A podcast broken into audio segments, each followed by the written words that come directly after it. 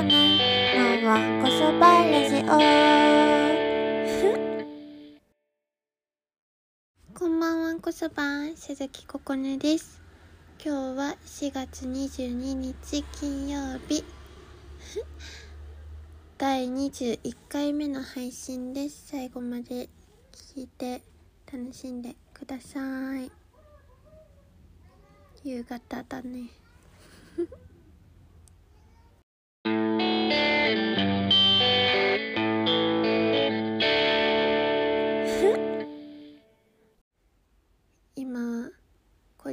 配信しなくちゃいけない。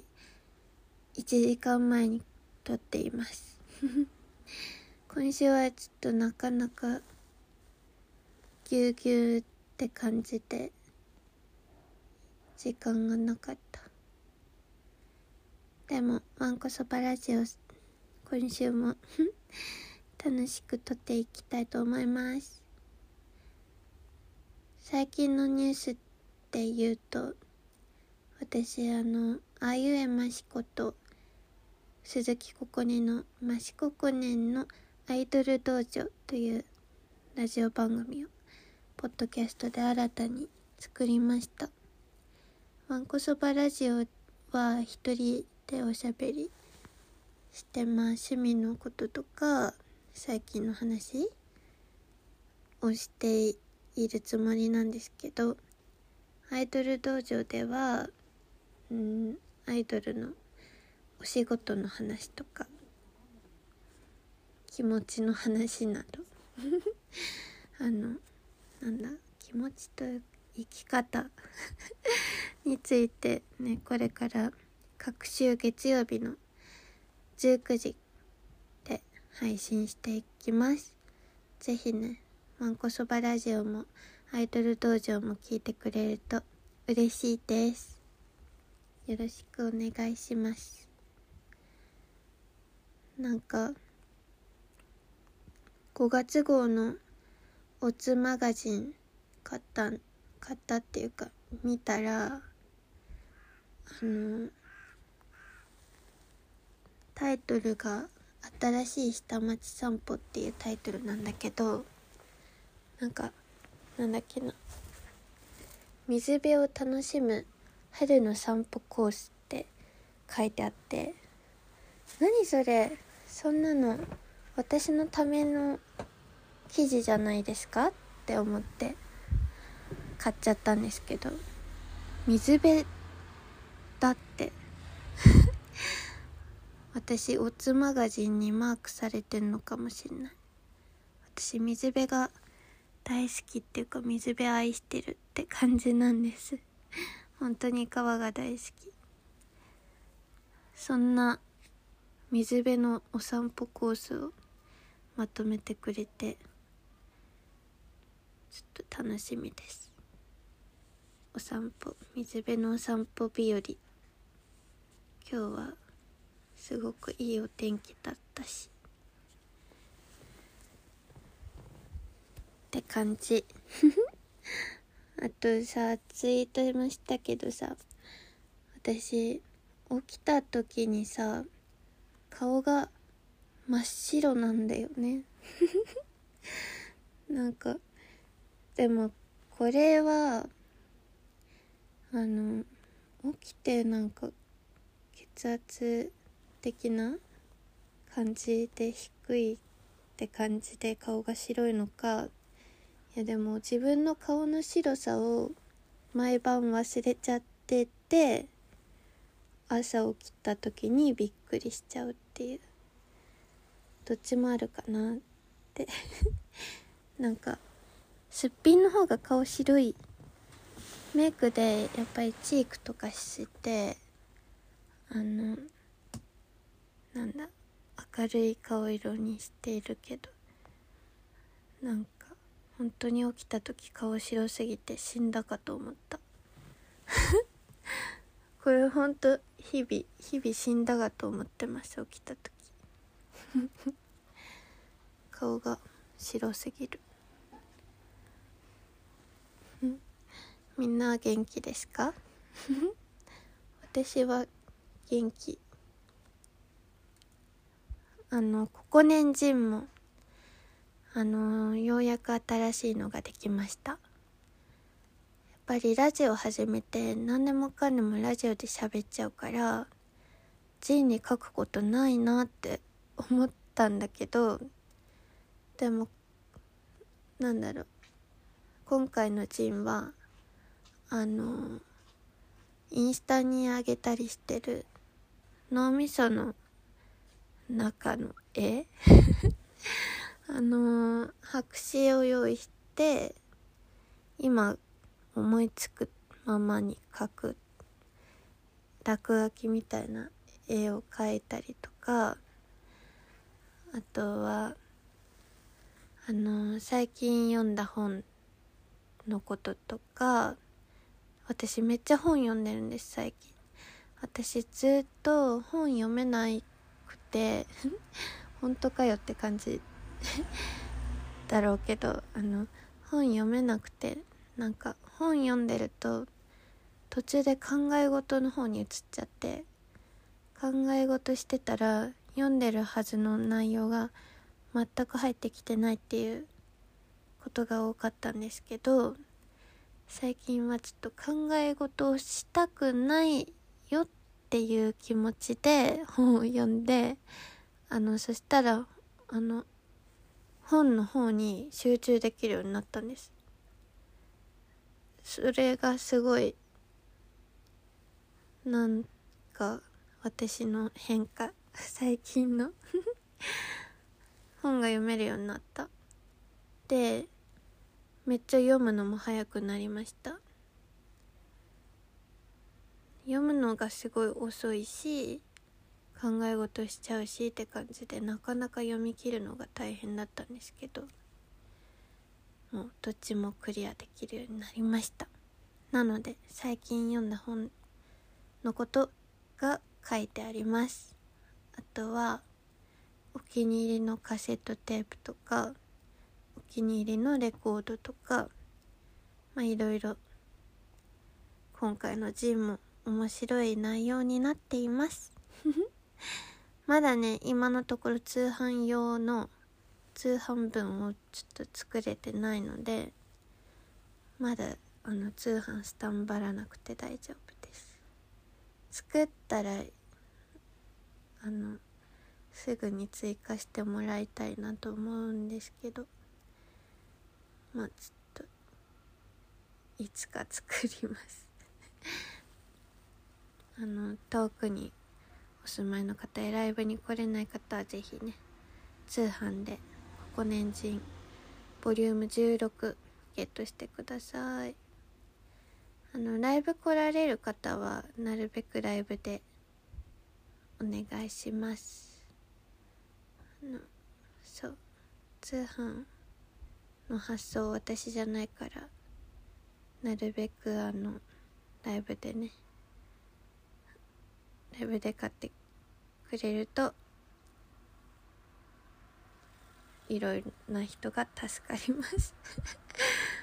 うんそうです。いろんな人が助かるのでライブ来れる人はあのライブ用ライブ用の部数変わらないのでお願いします。はい。そんな感じでちょっといつもあの深夜にこのラジオ撮ってるからあんまりあの夕方の音聞こえないけどちょっと今6時なんで外の音がうるさいかもしれないけど許してください。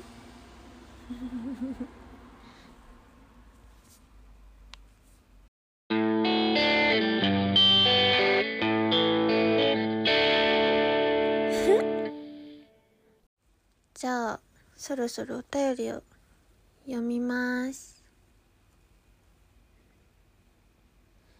え、っとラジオネームブーメランチャンネルさんからです。いっぱい来てる。うんとね。じゃあはい。ここねこんばんはんこそば。こんばんはんこそば。先日外出先で突然雨が降ってきたので雨宿りで漫画喫茶へ行きました。そこで少年時代に夢中で愛読していた「ドラゴンボール」を久しぶりに読んだのですが大人になった今読んでもとても面白く時間を忘れて延々と読みふけってしまいました。そこでココネに質問です。ココネンは好きな漫画はありますか？ココネンは確か大島由美子先生のファンだったと思うのですが大島由美子先生のおすすめ漫画があったらぜひ教えてほしいです。あと他の漫画家さんのおすすめ作品も一緒に教えていただけたら嬉しいです。よろしくお願いします。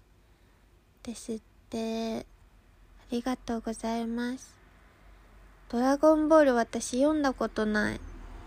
し見たこともない。だからいつもハライチのターンでもドラゴンボールの話ってよく出てきてる気がするんだけどあんまわかんない。周りに好きな人も全然いなかった。えー、うん、大島由美子先生の作品だと私は「断然バナナブレッドのプディング」っていうのが大好きです。あんまねあのなんだろ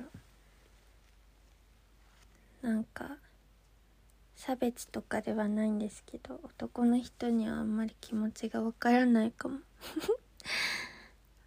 私はすごくなんか意味不明な言葉なのにすごい共感しちゃいます。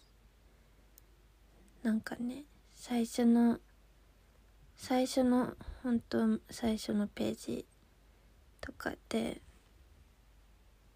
なんかお姉ちゃんが主人公のお姉ちゃんが結婚しちゃうっていうことで主人公のイラちゃんが私がインスタントコーヒーになってしまって。血液がフリーズドライ化してしまうほど怖い日だということです。って言うんです。お姉ちゃんが結婚する日のこと。いや本当にあのそんで畳みかけるように意味不明なこと言うんですけどすごいなんかそこが好き。あとはねこれはあのなんだろうな。なんだろうな。まあいろいろ好きなところがあるんですけどね。ちょっとねあのいろいろ言いたいんですけどこのバナナブレッドのプディング私大好きすぎてあの買っても買っても全部友達に いろんな友達にあげちゃうっていうか貸しちゃうから読んでって。だから今手元にありません。それくらい好きということです。是非読んでみてください。他の漫画家さん。だと私は大橋ひろゆきさんが好きです。いろいろいろんな面白い作品があってたくさん買ってしまいます。なんか読み返しても絶対楽しいだろうなって思うし私のおすすめは「ゾッキ」えー、と「遠朝の部屋」ですかね。遠朝の部屋はなんか自伝的な漫画になっててめっちゃヒリヒリするというかあのとにかくいいです。あとは平和な感じで言うとあの藤子 F 不二雄のエスパーマミとかチンプイも好き。チンプイって可愛いんだよ。まあ調べてみてください。そう。そんな感じですかね。まあでもいろいろあります。漫画は本が読めない代わりに漫画いっぱい読んでる。読んでた。から。ハイカラさんが通るとかも好きだし。あでもめちゃくちゃ好きなのはあの池田理代子先生の「ベルサイユのバラ」です。ベルサイユのバラが本当に好き。LINE スタンプも使っているほど好きです。そんな感じかな。まあいろいろ好きですけど。そんな感じです。特別好きなのは。はい。ありがとうございます。うん。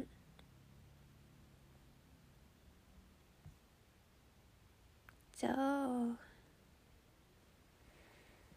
続いてのお便りに行きますね。ラジオネームハワイのおはぎさんからです。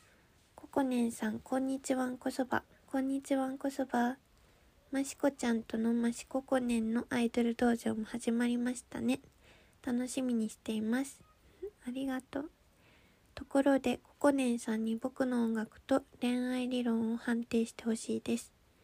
僕の理論なんですが曲を聴いてすぐにこの曲いいってなりやすい人は一目惚れしやすい人。一方で徐々にこの曲いいなとなる方が多い人は好きな人がだんだん好きになるという理論です。この理論は正しいと思いますか？ココネンさんのご意見が聞きたいです。よろしくお願いします。ですって。興味深いね。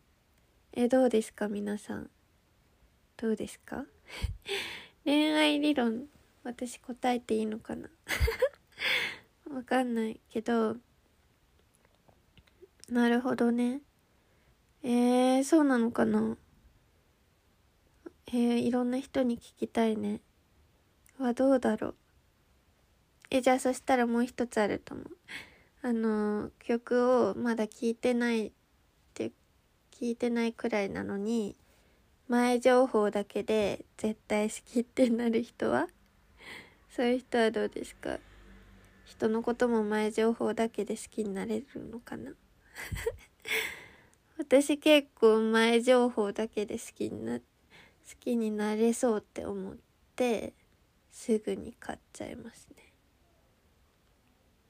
聞かなくても買っちゃう。どう？それって恋愛理論にすると惚れやすい方ですか？一目惚れではないね。でもそしたら情報がいる人。面白い。なるほど。ハワイのおはぎさんはどうなんですか？へえちょっとうん。徐々にこの曲いいなって私あんまり思わないかもしんない。最初から好きかもしんない。で何回も同じ曲聴いてやっぱ好きだなってずっと思う。恋愛理論っぽいね。面白い。ありがとうございます。どうしよう。正しいと思いますか？に対して。うん。まあ興味深いですね。正しいのかもしれない。みんなの意見が聞きたいですね。りがとうございます。面白い。えー、じゃあちょっと今日のお便りはこんな感じにしときますかね。いやもう一個くらい読むか。もう一個。じゃあブーメランチャンネルさん。ありがとうございます。ラジオネームブーメランチャンネル。ここねんこんばんはんこそば。こんばんはんこそば。4月18日に開催されたあゆえましこちゃんの弾き語りイベントましちゃんとボリューム4へのゲスト出演お疲れ様でした。当日は大親友のましこちゃんと弾き語りをされたそうですが、楽しかったですか？ところで今回のイベントは横浜ネイキッドロフトで行われましたが、横浜といえば横浜中華街が有名ですよね。そこでココネに質問です。ココネが横浜中華街で中華料理のバイキングに行ったとしたら、どんな順番でどんなメニューを食べますか？最初に食べたい料理、中盤で食べる料理、締めの料理など、ココネが中華料理バイキングで食べたいメニューの順番をセットリストにして教えてください。よろしくお願いします。ですって。ありがとうございます。そう、マシと、ほんとちょっとみんなに大親友のマシコちゃんって言われると、ちょっと嬉しいっていうか、楽しいですね。うーん、楽しかったです。私はあの、弾き語りのイベントは出ないって決めているんですけど あの、なので、てか弾き語りで出ないって決めているのであのこのマシのイベント知ってたから呼ばれたらどうしようって 思っててついに呼ばれてしまったかって感じだったんですけどまあ嬉しいよ。呼んでくれるのはすごく嬉しいんですけどでもちょっと弾き語りは NG なのであのここに鈴木としてねまあ丸の曲をやったりとかギターでノイズとかいろいろやりました。あとは あとは2人で歌ったりとかしました。楽しかった本当に。とっても楽しかったです。横浜横浜中華街。うん。中華街行ったら絶対ごま団子食べる。うん。バイキングね。私はもうねもう順番とか気にせずにバンバン食べたいもの頼みまくっちゃう。あの中華街のさ食べ放題ってさ時間無制限じゃないですか大体。あの安いやつ。私ほんと時間無制限の食べ放題大好きなんですけど。まあ食べるのが遅いのと結構ねゆっくりだとずっと食べてられる胃袋タイプなので時間無制限の食べ放題は最高なんですけどだからセットリストにはならないかもだけどね。まあピータンピータンが大好きだからピータン食べるピータン食べるしとあれクラゲ中華クラゲみたいな も好き。あとは絶対エビチリ。あとエビマヨもどっちも食べる。あとチャーハン食べる。あとなんか卵スープみたいな。なんか中華街の方で食べる卵スープってコーンスープみたいな。コーンスープが卵スープなんだっけ？ちょっとなんかそんな気がしてきた。なんかスープが特殊だから。私スープも大好きだからスープも食べる。あとなんだろう。あとは適当。もうエビマヨとエビチリさえ食べれればいいです。あと大根餅があると嬉しいね。まあそんな感じですね。いっぱいいっぱい食べちゃいます私。はい。そんな感じです。参考になりましたか？行きたいな中華街。中華街に行ったら絶対にピータン買って帰るって決めてたけど最近あのカルディで売ってるようになったとか売ってるのに気づいたからもうカルディで大丈夫。あとはまあマーラー顔とかも好きなんで中華街行くと買って帰っちゃいます。はい。そんな感じで。ああでも食べ放題だから天津とかもあるよね。小籠包とか。あとエビエビ小籠包とかなんか。エビ餃子とか。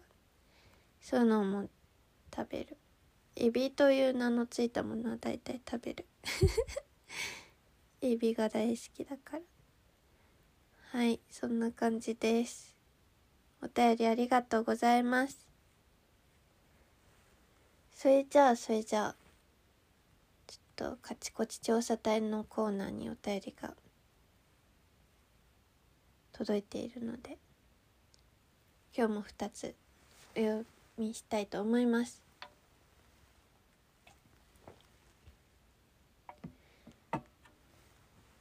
うん。カチコチ調査隊のコーナー。イエーイ。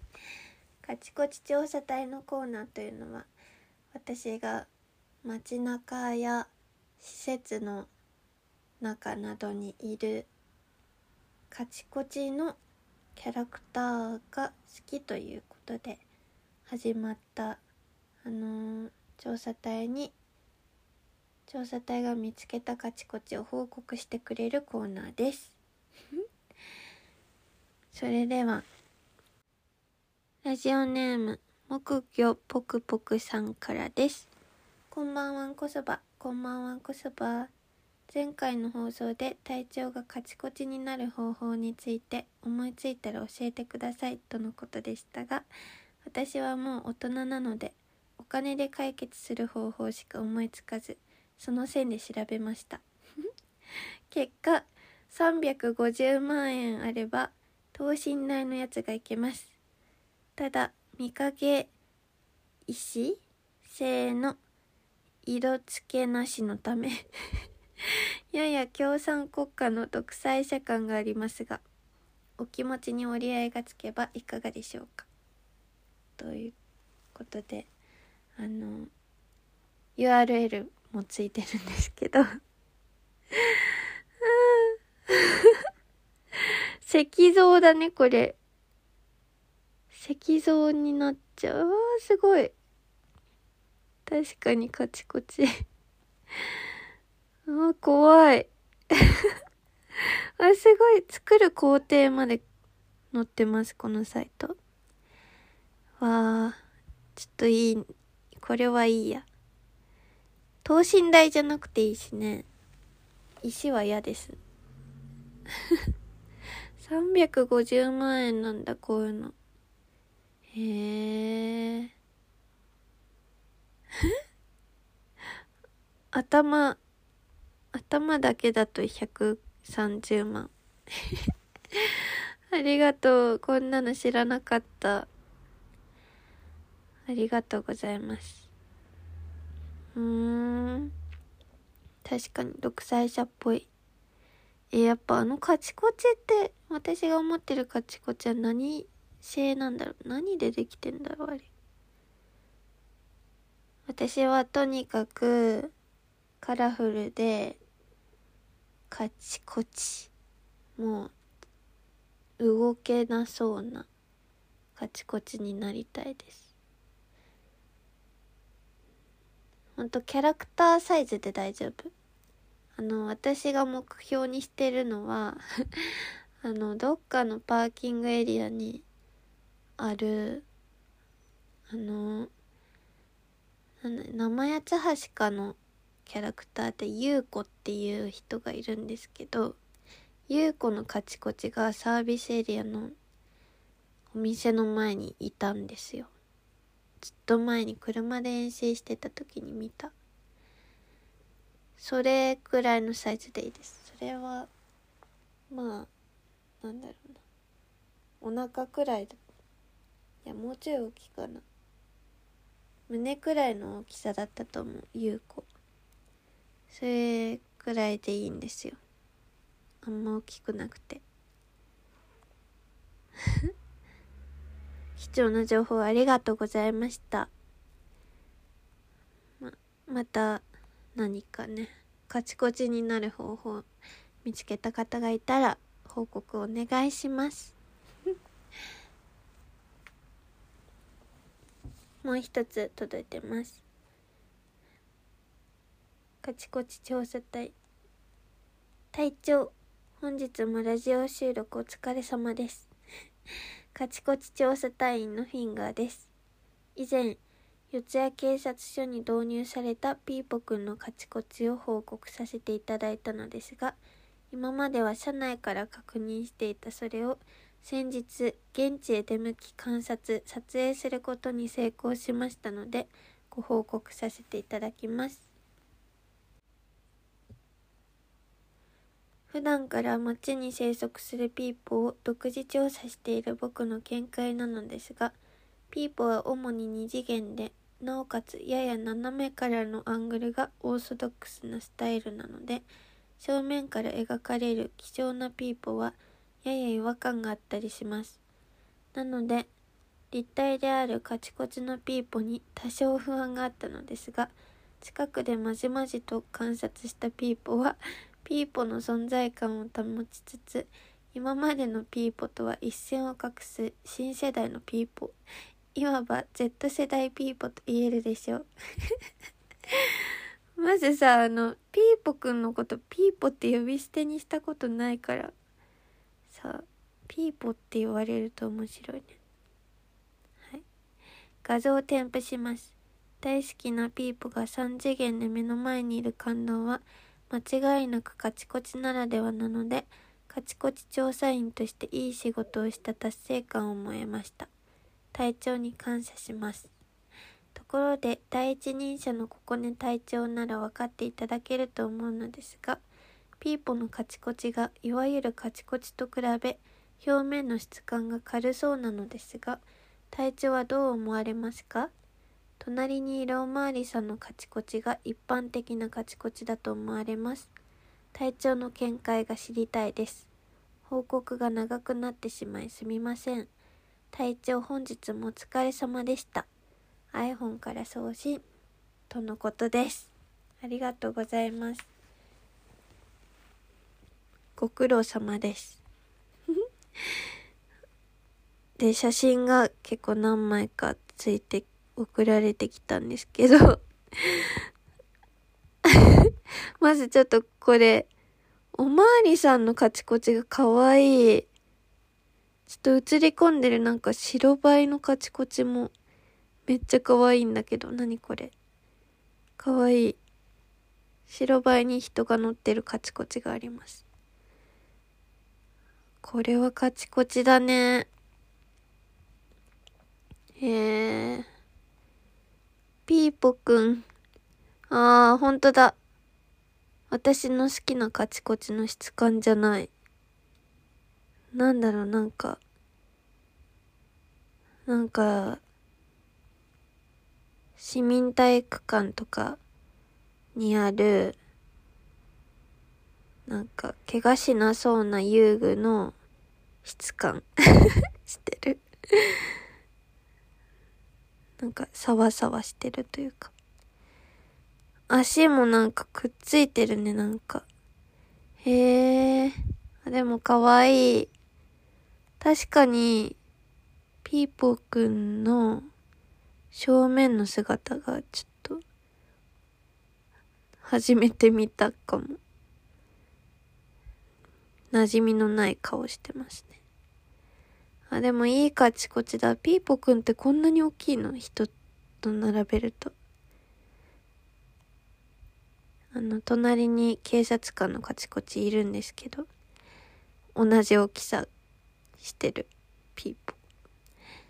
へええでもこれはぜひ生で見たいですね。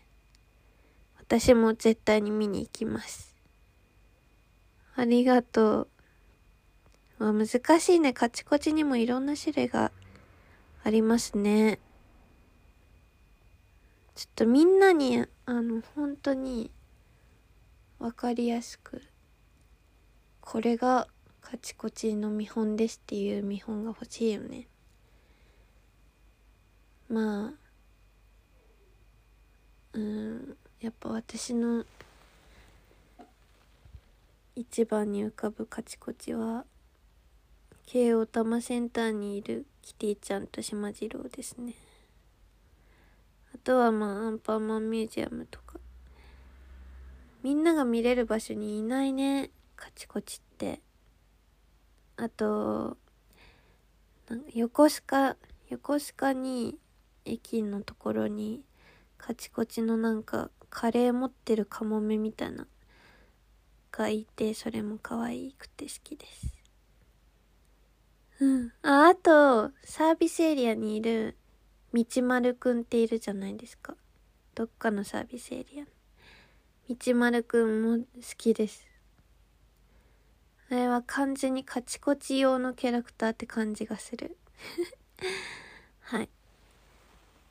どうですか？ちょっと皆さんカチコチについて分かってきましたか？はい。ということで。報告ありがとうございました。まだまだ報告がありましたらカチコチ調査隊のコーナーまでお送りください。ではではちょっともうほんと配信しなきゃいけないくらいの時間なので終わりますね。いつも聞いてくれてありがとうございます。来週も楽しく今週末も楽しく一緒に頑張って過ごしていきましょう。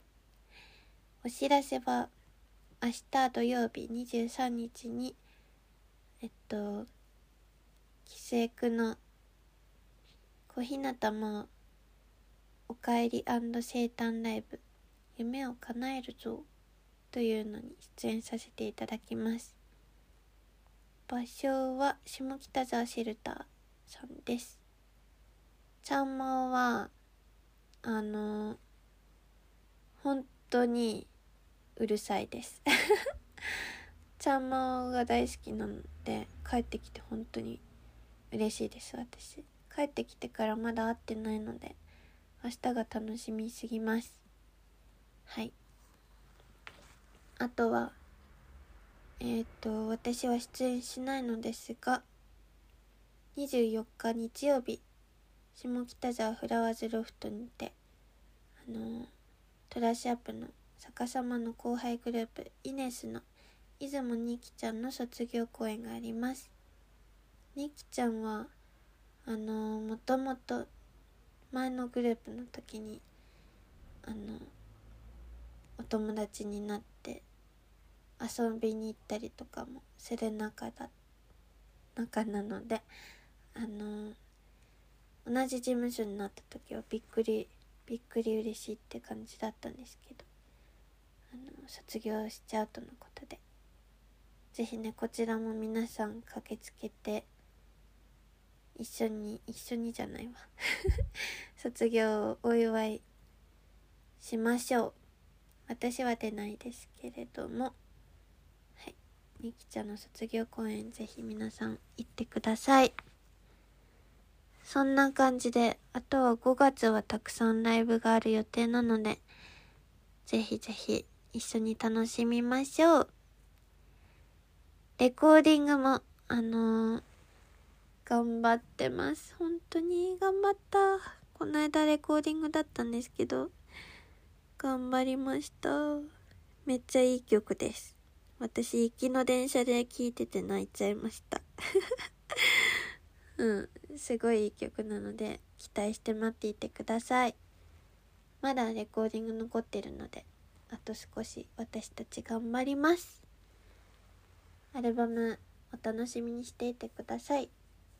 それじゃあそれじゃあ占いをして終わりたいと思います明日から1週間ハッピーな人はお弁当箱のあのお弁当箱使う時にだけ使うあのなんかおかず入れるカップあるじゃないですか。ギザギザしてる。あれをお弁当じゃない時に使うとハッピーです。はい。普通のご飯で使ってみましょう。それではそれではまた来週。また来週は。4月29日昭和の日配信します最後までワンコそばラジオ聞いてくれてありがとうございましたお便りはインスタグラムのアット逆さまアンダーバーここねまで DM で送ってください。それじゃあ、鈴木ここねでした。ありがとうございました。バイバーイ。ここねここねまはこそばラジオ。